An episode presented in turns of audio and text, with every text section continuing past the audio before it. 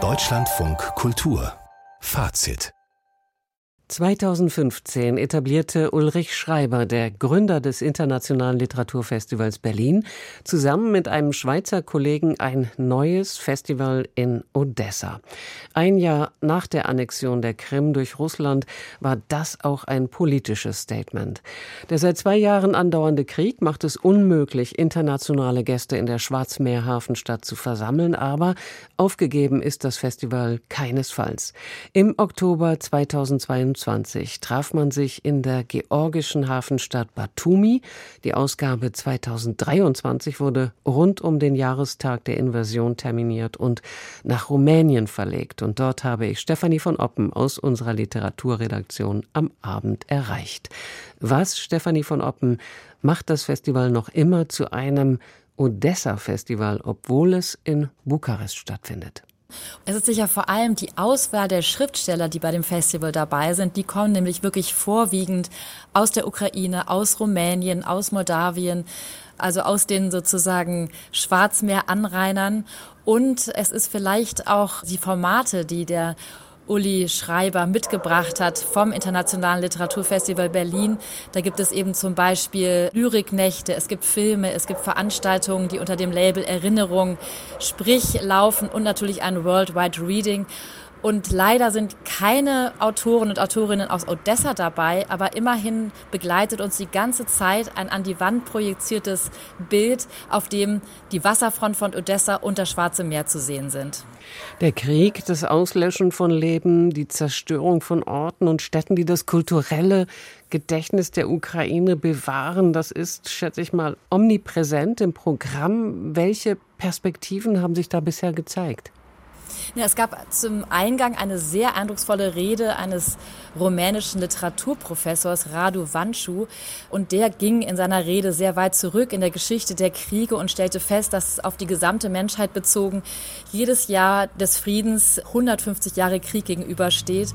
Und er schlug auch den Bogen in seiner doch sehr historisch und auch literarisch geprägten Rede zu dem Kinderbuchschriftsteller Volodymyr Vakulenko, der seine Tagebücher in seinem Garten vergraben hatte, bevor die Russen ihn entführten und erschossen. Und ausgerechnet wiederum die Schriftstellerin Victoria Amelina, die diese Tagebücher ausgrub und veröffentlichen wollte, ist ja nun auch umgekommen im letzten Juni. Also das war schon mal ein äh, sehr starker Auftakt, diese Rede. Und dann äh, gab es zum Beispiel ein sehr interessantes Podium mit dem Sachbuchautor Philip Sands aus Großbritannien. Und der sprach über seine Bücher, in denen er sich mit der Geschichte der Nazis beschäftigt, aber eben auch über ein Buch über seinen Großvater, der aus Lemberg kommt. Also da auch wieder der Bogen zur Ukraine. Und es ging auch um Putin äh, und wie man den wohl vor ein Kriegsgericht stellen kann. Also das sind so zwei Beispiele, aber eben auch in dieser Poetry-Nacht, die ich vorhin schon erwähnte, ging es um Gedichte, um das Schreiben, über den Krieg. Also wirklich überall kommt es vor und aus ganz unterschiedlichen Perspektiven, aus der west- und aus der osteuropäischen Perspektive, aus der historischen und aus der gegenwärtigen. Ein Festival ermöglicht immer Begegnungen und natürlich auch das Entwickeln von Netzwerken. Wie erleben Sie den Austausch unter den anwesenden Autoren und Autorinnen? Ja, es war tatsächlich ein geschickter Schachzug und vielleicht auch eine Kostenfrage, dass zum Beispiel die Autorinnen und Autoren sich zum Teil gegenseitig moderieren. Also einmal wird das Buch des einen vorgestellt und das wird dann von einem moderiert und eben umgekehrt. Also das ist so ein Weg, dass sie sich gegenseitig wahrnehmen, ihre Bücher lesen und eben einander begegnen.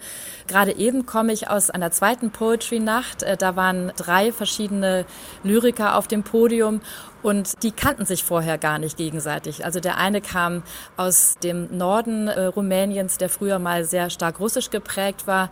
Und die andere ist eine aus der Ukraine emigrierte Tschechin und der dritte war Ernest Wiechner, den ja viele auch von Deutschland kennen, der äh, ja aus dem Banat kommt und auf Deutsch seine Gedichte vortragen konnte. Und das war schon mal so ein Statement, äh, wie die sich einander begegnen und wie wichtig auch so ein Festival ist, damit die sich kennenlernen. Und dann gibt's natürlich sowieso auch die gemeinsamen Abendessen und das gemeinsame sich im Hotel aufhalten, das dazu führt, dass man immer wieder auch sehr schöne und informelle Begegnungen hat. Sind denn auch viele Leute aus Bukarest selbst zu den Veranstaltungen gekommen? Ja, das war ziemlich unterschiedlich. Also an den Nachmittagen war ehrlich gesagt extrem wenig los, was sehr bedauerlich war. Aber die Abende waren recht gut besucht. Aber man muss schon feststellen, so ein Literaturfestival muss sich einfach an einem Ort etablieren, braucht irgendwie eine gewisse Tradition. Darum hat natürlich so ein Exilfestival, wie ich es vielleicht mal nennen möchte, hat es doch ein bisschen schwer. Zum Jahrestag der russischen Großinvasion gab es heute eine weltweite Lesung, natürlich auch in Bukarest. Was wurde da vorgetragen? Ja, das war eine Mischung äh, von sehr unterschiedlichen ukrainischen Texten tatsächlich. Also es gab zum Beispiel einen Film am Anfang, da sind dann auch Autoren wie Andrzej Kurkov und Juri Antruchowitsch, die aber bei dem Festival gar nicht dabei sind, aufgetreten. Der eine las zum Beispiel von dem besagten Schriftsteller Vakulenko einen Text und auch von Viktoria Amelina wurde ein Text vorgetragen.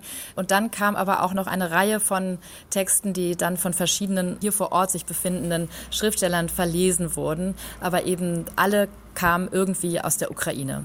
Also die Texte. Das Odessa Literaturfestival findet in diesem Jahr in Bukarest statt. Hoffen wir, dass es bald wieder an seinen Gründungsort zurückkehren kann. Und danke an Stefanie von Oppen für die Eindrücke von der neunten Ausgabe des Festivals.